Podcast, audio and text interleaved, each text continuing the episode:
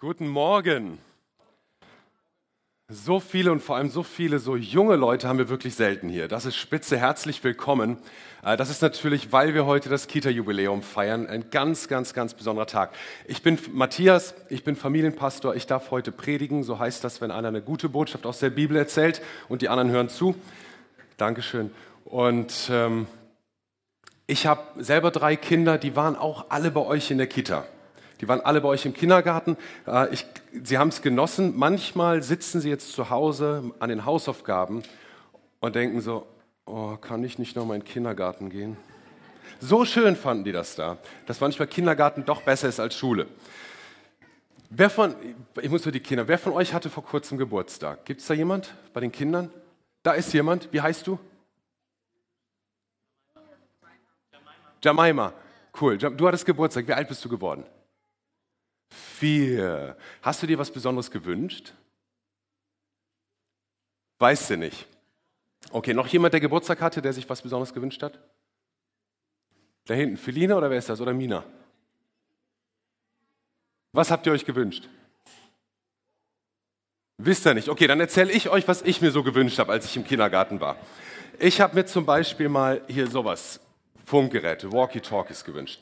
Das war ein Wunsch von mir. Das wollte ich unbedingt haben, damit ich mit meiner Freundin nebenan von Balkon zu Balkon sprechen kann. Wir hätten auch so sprechen können, war ja direkt daneben, aber mit Funkgeräten macht es viel mehr Spaß. Dann äh, habe ich mir ein, ein Auto gewünscht, ein elektrisches Auto. Nicht so eins, wie man heute hat auf der Autobahn, sondern so eins, womit man durchs Wohnzimmer rasen kann. So, so in der Geschwindigkeit dann. Sowas habe ich mir gewünscht. Aber ich habe dann auch irgendwann mal gemerkt, also manche Sachen habe ich bekommen, die Walkie-Talkies hatte ich, das Auto habe ich nie bekommen.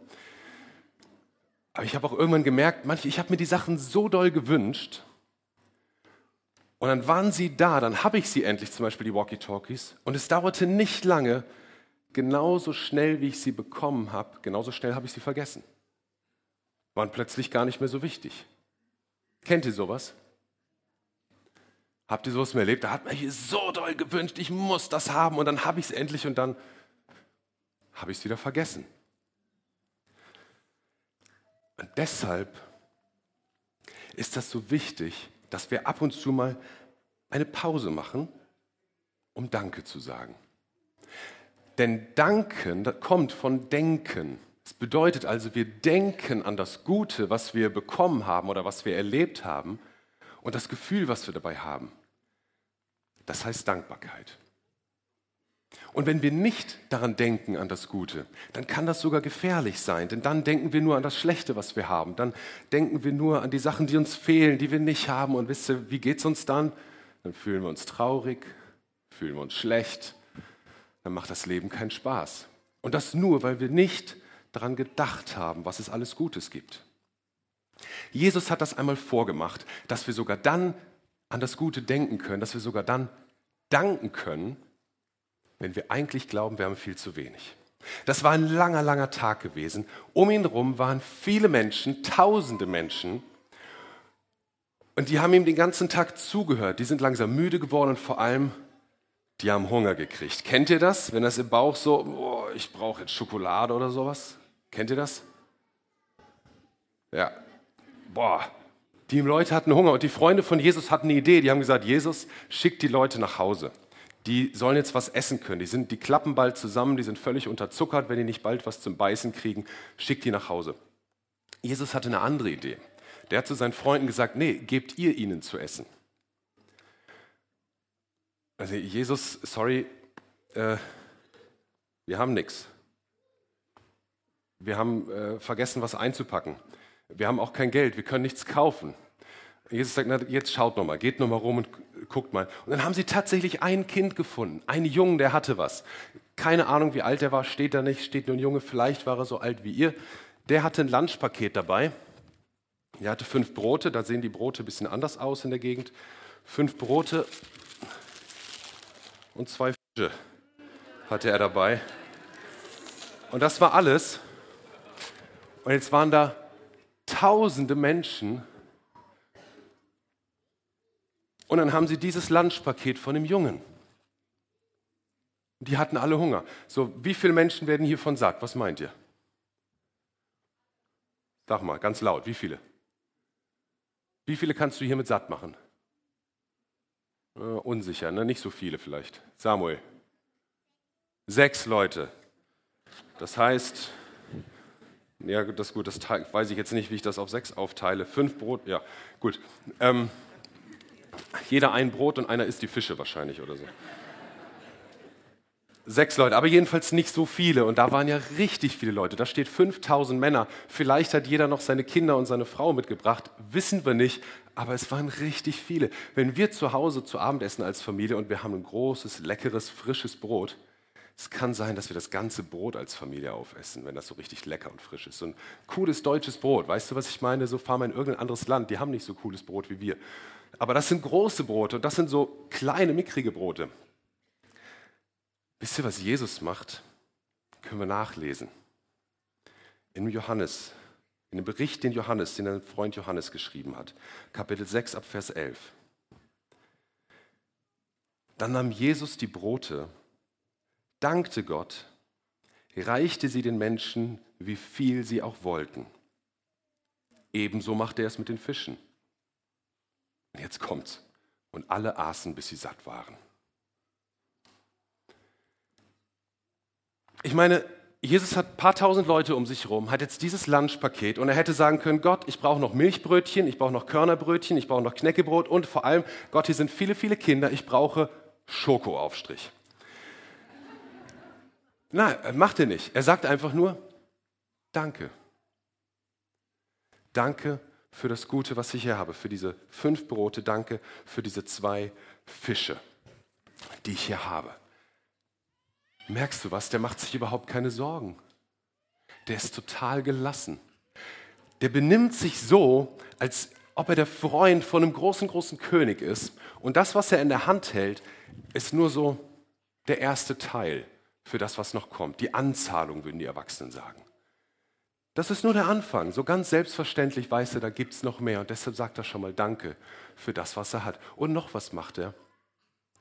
Er richtet seinen Blick auf Gott, auf den, der das Gute gibt. Wow, das muss man erstmal können in so einer Situation. Wisst ihr, im Kindergarten wollen wir das auch. Wollen wir immer wieder den Blick auf Gott richten und uns bewusst werden, er ist der große König, von dem alles Gute kommt. Er sitzt auf dem Thron und darum haben wir heute hier einen Thron aufgebaut, damit wir uns es noch besser vorstellen können. Gott sitzt auf dem Thron und alles, was wir haben, ist die Anzahlung für das, was noch kommt. Als Jesus dann gebetet hat, als er gedankt hat, ist was Erstaunliches passiert. Die Menschen hatten mehr, als sie essen konnten. Die hatten einen kugelrunden Bauch hinterher und waren pappsatt und es ging nichts mehr rein und es war immer noch übrig. Was würde passieren? Was würde passieren, wenn du dich entscheidest, so zu leben, wie Jesus das vorgelebt hat? So dankbar zu leben, so sorglos in einem guten Sinne auf Gott die Sorgen gerichtet, abgeworfen auf ihn. Was würde passieren, wenn du dich entscheidest, das, was du bekommen hast, das Gute als eine Anzahlung, als einen ersten Teil zu sehen für das, was noch kommt, wo du weißt, mein Gott ist der König im Himmel, der Chef und der hat noch viel mehr und ich bin sein Freund und es gibt noch mehr für mich. Wisst ihr, das ist manchmal echt schwer, ich weiß. Die Bibel sagt auch, dass wir Dank opfern. Das ist manchmal eine schwere Entscheidung. Es ist wie ein Opfer, weil es ist nicht alles perfekt. Aber so wie Jesus auch noch nicht Essen hatte für 5000 Leute, als er gedankt hat, so können wir danken in jeder Situation. Möchtest du so gelassen, sorglos sein wie Jesus, dann entscheide dich für Dankbarkeit. Dankbare Menschen leben viel besser. Die können das Leben genießen. Sie haben auch mehr Zeit, das Leben zu genießen, weil die Ärzte sagen, dankbare Menschen leben länger. Dankbare Menschen haben weniger Depressionen, sie haben mehr Freude, mehr Selbstwertgefühl. Es geht ihnen einfach besser. So wer möchte nicht so dankbar leben und so viel besser leben? Wer von euch möchte so dankbar sein und so dankbar leben, dass es ihm so viel besser geht? Ja, sind eigentlich fast alle. Ne? Der Trick ist, pass auf, jetzt kommt der, äh, der Trick. Jeder kann sich entscheiden, mal dankbar zu sein. Aber so richtig dankbar leben geht nur mit Gottes Hilfe. Denn ohne Gott haben wir Fehler, Schuld und Sünde in unserem Leben. Und Sünde lässt uns stolz sein, aber nicht dankbar. Wenn wir aber Gott einladen, sagen, Gott, ich möchte, dass du auch in meinem Leben auf dem Thron sitzt. Und glaub mir, Gott ist, wenn er auf dem Thron sitzt, er ist nicht der Bestimmer, sondern er ist ein guter König, der das Beste für dich möchte. Aber wenn wir ihn einladen, sagen, Gott, in meinem Leben sollst du auf dem Thron sitzen. Ich möchte dankbar sein dafür, dass du meine Schuld, meine Sünde wegnimmst, dass du mich errettet hast. Ich möchte dankbar sein für das Brot, was ich habe, für mein Bett, für den Frieden, für meine Kindergarten, für meine Erzieher, für meine Politiker, für meine Gemeinde, für meine Finanzen, für mein Taschengeld. So viel, wofür wir Danke sagen können. Und dann dürfen wir erleben, er wird immer noch mehr haben für uns. Dann dürfen wir erleben, das Gute, was wir haben, war nur der erste Teil. Und es kommt noch mehr. Und jetzt möchte ich gerne, für die, die das möchten, möchte ich gerne beten. Deshalb möchte ich mal, wenn, wenn du sagst, okay, ich möchte dankbar sein, ich möchte Gott so annehmen als diesen König in meinem Leben, damit ich dankbar leben kann, dann wink doch mal, weil dann würde ich nämlich gerne für dich beten. Egal, ob du jetzt ganz klein bist, ja, da winken schon ein paar kleine, cool, oder ob du ganz groß bist, dann wink doch mal für mich, für Gott, dass er das sieht. Und dann will ich für dich beten. Jesus, ich finde das so stark, wie ich das in der Bibel lese, wie du diese fünf Brote und zwei Fische genommen hast und dafür Danke gesagt hast, obwohl es viel zu wenig war. Und Jesus, ich lade dich ein in unser Leben. Komm du, Jesus, sei der König in unserem Leben. Versorg uns und hilf uns, dankbar zu sein. Immer, auch dann, wenn es schwer fällt dürfen wir erleben, wie gut es ist, dankbar zu sein. Hilf uns dabei, Jesus, wir brauchen deine Hilfe. Amen.